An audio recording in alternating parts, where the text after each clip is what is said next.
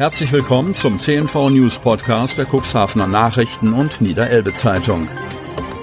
In einer täglichen Zusammenfassung erhalten Sie von Montag bis Samstag die wichtigsten Nachrichten in einem kompakten Format von sechs bis acht Minuten Länge.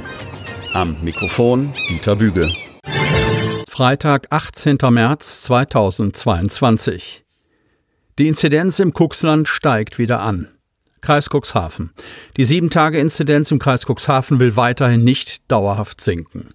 Der Landkreis passt sich damit dem Bundestrend an. Nachdem die Sieben-Tage-Inzidenz im Landkreis Cuxhaven zuletzt leicht gesunken ist, ist der Wert am Donnerstag wieder leicht gestiegen. Das Robert-Koch-Institut hat 294.931 neue Ansteckungen mit dem Coronavirus registriert. Erneut ein Höchstwert. Die bundesweite Inzidenz liegt bei 1651. 1990. Gegenüber dem Vortag meldete die Kreisverwaltung gestern 487 bestätigte Neuinfektionen im Kuxland. Die Quote der Neuinfektion pro 100.000 Einwohnerinnen und Einwohnern betrug am Donnerstag 1034,1, Vortag 1030,0. Schlickverklappung vor der Vogelschutzinsel Schahörn aufgehoben. Cuxhaven. Nach Hamburger Lesart sollten Baggerschiffe bereits in diesen Tagen Schlick nördlich der Insel Schahörn abladen. Dass eine dort ausgeguckte Verklappungsstelle vorerst nicht angelaufen wird, markiert allerdings keinen Sinneswandel.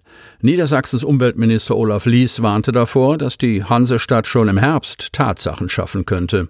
Die gelte es zu verhindern, betonte der Minister unisono mit örtlichen Verwaltungsspitzen.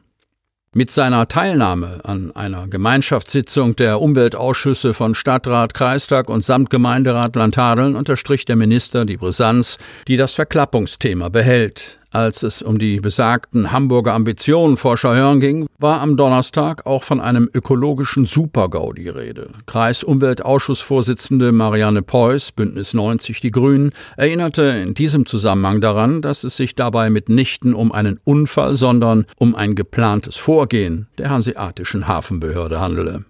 Dass die Umsetzung dieses Vorhabens nach Intervention des Landes Niedersachsen kurzfristig auf Eis gelegt wird, ich zitiere Lies, deshalb müssen wir aktuell einen Eilantrag stellen, Zitat Ende, nahmen Preuß und die übrigen Teilnehmer des in der Kugelbarker Halle anberaumten Schlickgipfels zwar mit einer gewissen Erleichterung zur Kenntnis. Wermutstropfen ist allerdings, dass der Schlick trotzdem in der Elbe landet. 350.000 Tonnen Baggergut soll nun auf einer bestehenden Unterwasserdeponie, nämlich am neuen Lüchtergrund, versenkt werden. Zehn Kilometer elbaufwärts zu verklappen, ist keine Lösung, betont die grüne Ausschussvorsitzende.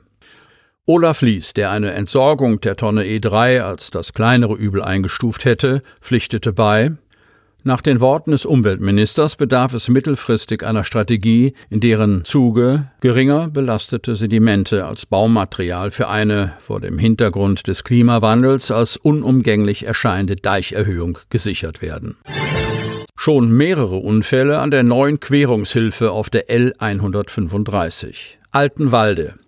Dass die Querungshilfe an der Kreuzung L 135 Schädelbergsweg Küstriner Straße gebaut werden würde, war nach jahrelangen Bitten und Erinnerungen im Altenwalder Ortsrat kein Geheimnis. Nun ist sie da, mitten in der bisherigen Tempo 70 Zone und ist binnen weniger Tage mehreren Verkehrsbeteiligten zum Verhängnis geworden, die über die Insel hinweggekracht sind. Unfallbeteiligte und Zeugen berichten von bis zu drei Unfällen allein am Montagabend und mindestens einen weiteren Unfall, der schon geschehen sei.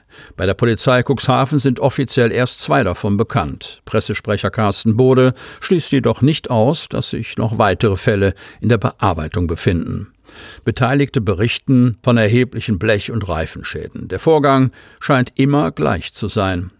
Auf scheinbar vertrauter Strecke, oft bei schlechten Sichtverhältnissen, wird das neue Hindernis zu spät wahrgenommen. Zum Teil auch, weil der Blick durch das Fahren in einer Kolonne lange versperrt ist. Sowohl die Stadt Cuxhaven als auch die Straßenmeisterei Otterndorf weisen darauf hin, dass es sich immer noch um eine Baustelle handelt und der endgültige Zustand noch nicht hergestellt ist.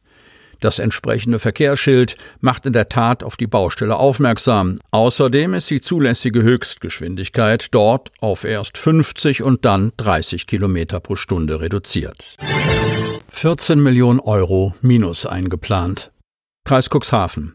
Kann man mit einem Minus von 14 Millionen Euro wirklich zufrieden sein?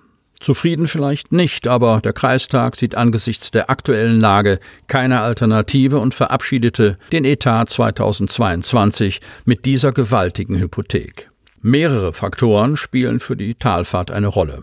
Einer der Hauptgründe die Aufnahme, Unterbringung und Betreuung der Kriegsflüchtlinge aus der Ukraine. Im kommenden Jahr soll das Minus nach Berechnungen der Verwaltung dann deutlich auf rund 630.000 Euro sinken.